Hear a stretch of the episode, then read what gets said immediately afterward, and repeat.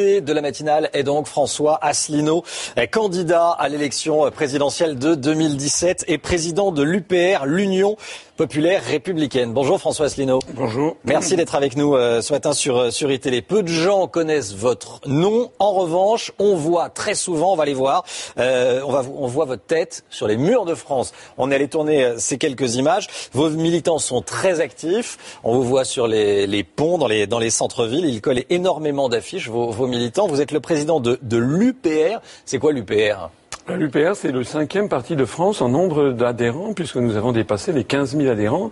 Et puis nous avons fait 1% des suffrages aux élections régionales de 2015.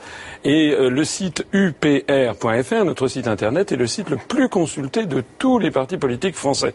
Alors effectivement, vous avez raison, on a énormément de militants. Je pense qu'on est le parti le plus militant de France. Le problème auquel on se heurte, c'est que les très grands médias, eh bien, ne nous connaissent pas. Voilà. Bon alors, bon, alors, on vous invite. Il y a d'autres médias nationaux qui vous invitent. Euh, pour cette élection de, de 2017, vous n'êtes pas embêté? Je suis allé le voir, votre site. Euh, J'ai fait comme, euh, comme tout le monde. Euh, pour le projet, vous avez repris celui de 2012 Alors, euh, d'abord, nous ne sommes pas encore entrés en campagne électorale. Il faut quand même laisser aussi un petit peu de suspense. Mais justement, c'est un gros atout, c'est que je montre que le programme qu'on avait en 2012, eh bien, en fait, est toujours valable.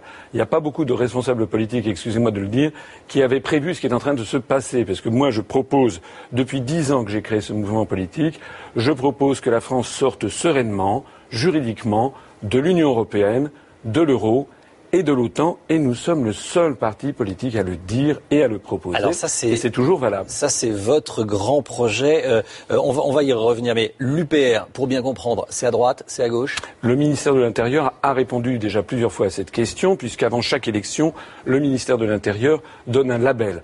En examinant le programme, en examinant les déclarations, nous sommes classés en divers, c'est-à-dire au-dessus du clivage droite-gauche, et ça correspond d'ailleurs à l'origine de nos parcours militants. politique était plutôt à droite. Vous avez travaillé Moi, avec Charles Pasqua, avec euh, Philippe de Villiers. euh, Non, j'ai pas euh, travaillé avec Philippe de Villiers. J'ai été adhéré à effectivement- son parti J'ai été effectivement auprès de M. Pasqua lorsqu'il avait créé le, le Rassemblement pour la France, mais j'ai surtout fait du cabinet ministériel avec dans les gouvernements Balladur et dans le gouvernement Juppé, c'est-à-dire avec la présidence Mitterrand et avec la présidence Chirac. J'ai d'ailleurs accompagné ces deux présidents de la République dans des voyages à l'étranger. C'est ça essentiellement mon parcours dans les cabinets ministériels. Alors, vous l'avez dit, euh, votre ennemi, c'est c'est l'Europe fédérale, hein, c'est l'Europe euh, actuelle. Euh, Qu'est-ce qui vous différencie d'une Marine Le Pen, d'un Jean-Luc Mélenchon, voire d'un Nicolas Dupont-Aignan? Mais aucune des trois personnalités que vous avez citées ne propose de sortir de l'Union européenne, de l'euro et de l'OTAN comme je le propose.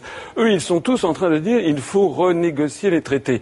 Mais renégocier les traités, on l'avait vu. Vous vous rappelez, Jospin en 97 avait dit je vais renégocier les critères de Maastricht. Il n'a rien pu renégocier du tout.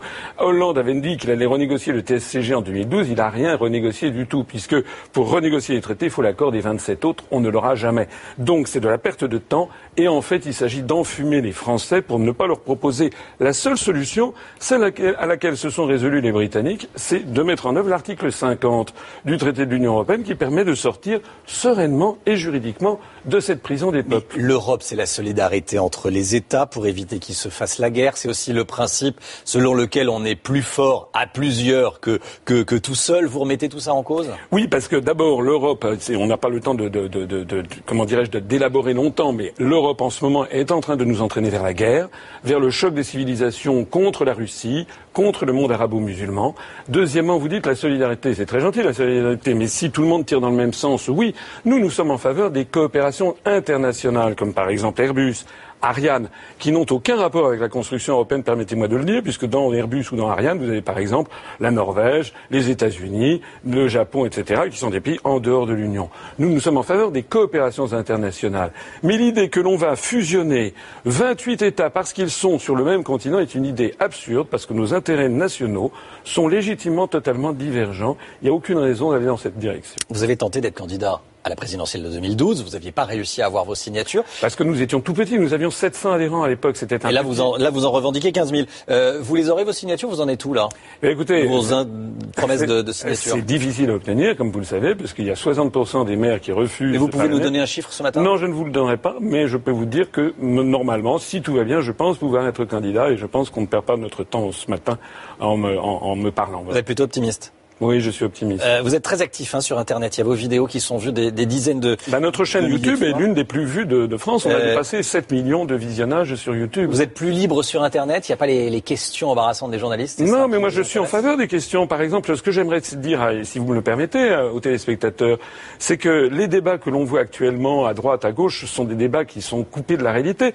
En réalité, toutes les politiques économiques et sociales sont déjà fixées par ce document que je vais vous remettre, qui est le document de la Commission européenne qui date du 18 mai 2016 et qui fixe ce que doit être la politique économique et sociale de la France en 2016 et en 2017, notamment par exemple l'augmentation de la TVA, la baisse de l'impôt sur les sociétés, l'ubérisation de la société française, le démantèlement du droit du travail. Eh bien tout ça, ça veut dire quoi? Ça veut dire que pour la Commission européenne, que les Français votent à droite ou à gauche, finalement, ils s'en fichent complètement. Ils imposent le même programme politique, économique et social. Moi, je veux rendre aux Français leur démocratie. C'est pour rendre la démocratie que nous proposons de sortir de l'Union européenne. Merci François Asselineau d'avoir été euh, l'invité d'ITélé ce matin euh, dans la matinale.